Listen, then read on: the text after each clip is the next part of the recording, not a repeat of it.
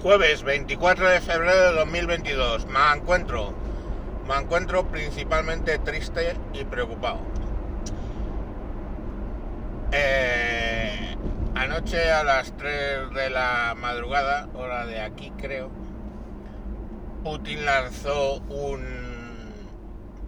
aviso diciendo que iba a hacer una operación militar en Ucrania y a las 4 pues empezaron las hostilidades. Eh, básicamente no se ha limitado a entrar en Donbass y la otra provincia separatista, sino que está bombardeando Kiev, está eh, desembarcando en Odessa desde con tropas de Ucrania y bueno pues eh, pues ahí tienes una guerra contra Ucrania con todas las letras. Yo la parte que más me jode, con diferencia, es que parece, o sea, si tú ves los medios de comunicación, parece que están encantados con poder hablar de cosas, ¿no? Y ahora vendrán los que antes eran opinadores de COVID a opinar sesudamente, con los mismos conocimientos, claro, sobre los motivos de Putin para invadir Ucrania y todo este tema. Va a haber ahí tertulias por doquier. Imágenes de misiles volando, imágenes de misiles explotando. Luego ya llegarán imágenes de víctimas, aunque solo si son realmente cruentas, no, no vale alguien que es que ha tenido que irse de su casa a otro lado. Y los medios de comunicación me parecen de un carroñerismo brutal. Ya lo, ya lo habló mejor que yo, con más elocuencia, el señor Pifostio en un en un capítulo anterior, buscarlo, creo que se llama el señor Pifostio sobre Ucrania o algo por el estilo, no me acuerdo. No hace mucho, donde decía que precisamente pues que todos estos que están encantados con, con, que haya guerra y pues que no tienen en cuenta que detrás de cada guerra pues son gente muriendo, familias que se destrozan, gente que pierde absolutamente todo. Y bueno, eso no importa si puedo vender un periódico o tener vender dos anuncios en un telediario. Y, y bueno, pues está, está así yo creo que dije, ¿eh? y, dije varias veces que no creía que fuera a pasar nada, en realidad. O sea, lo del.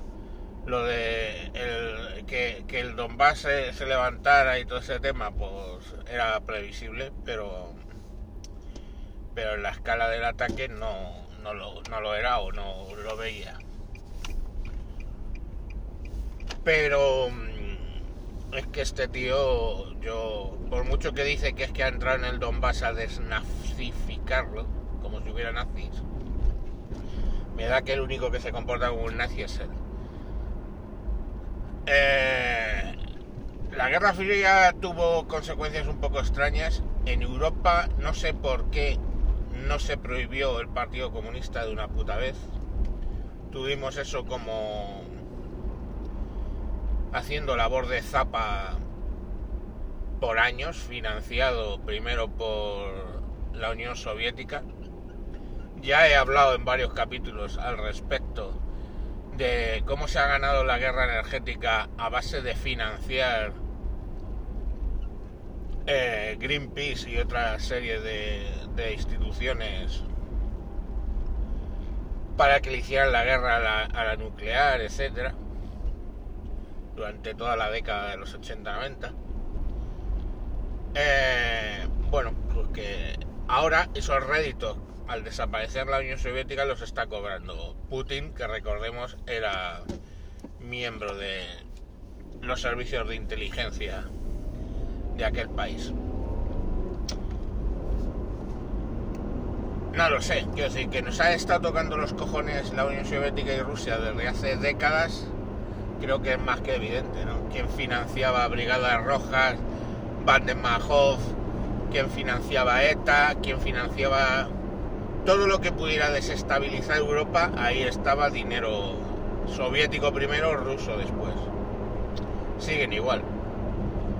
Eh, lo que pasa que ahora pues con un populismo absolutamente desmadrado, con un control absolutamente férreo de Rusia, donde si levantan la cabeza, pues ya veis, ¿no? Una tacita de polonio riquísima por la mañana y a tomar por culo. O un pinchazo con ni siquiera se sabe qué.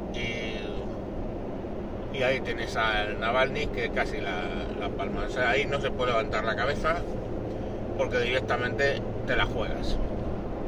Y bueno, esos son los casos más famosos, pero vamos, opositores muertos, desaparecidos, etcétera, pues todos los que quieras y más. Y encarcelados con crímenes absurdos o con pruebas falsas, pues lo mismo. Si eres un empresario de éxito fuera de lo que es la oligarquía que tiene montada Putin y su camarilla, pues sabes que te van a acabar denunciando como tengas éxito y ganes a alguno de la camarilla. Sabes que te van a acabar denunciando por delitos fiscales inventados y vas a acabar en la cárcel. Hay gente que lleva muchos años metida en la cárcel con eso. Y pues nada, a rascarse las pelotas. Mm, no ver muchos quejas de amnistía internacional contra ese tipo de presos entre otras cosas porque es otra de las múltiples eh, organizaciones que vivió, si no sigue viviendo, de dinero de aquellas latitudes. Y bueno, pues ya está, yo que queréis que os diga, que, que no, no pinta como que se le vaya a parar los pies. Y y nada, que lo siento mucho por los señores ucranianos que la van a pasar bastante, bastante mal. Pero es que es normal, o sea, es que se hizo con Crimea y pasó nada. Eh, se hizo con el tema del Donbass y pasó nada. Pues ahora se hará con Ucrania, con la parte que le parezca, que yo entiendo que se va a quedar.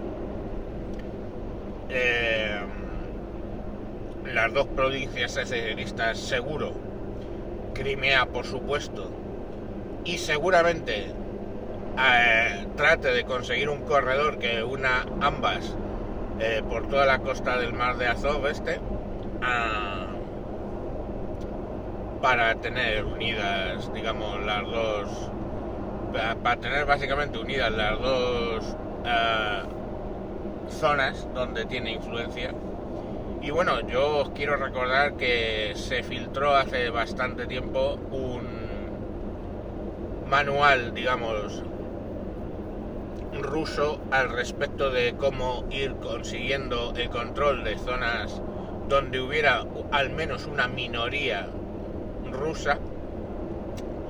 Y bueno, si te llamas Estonia, Letonia y Lituania, son tres eh, países de la Unión Europea donde hay una más que minoría rusa, pues veremos si algún día no nos vemos en las mismas que se está viendo Ucrania ante la debilidad absoluta de la Unión Europea y ante la pasividad y el camino de disolverse que tiene que lleva la, la OTAN. En fin, eh, hoy no estoy muy optimista, y poco más puedo añadir. Venga, mañana más.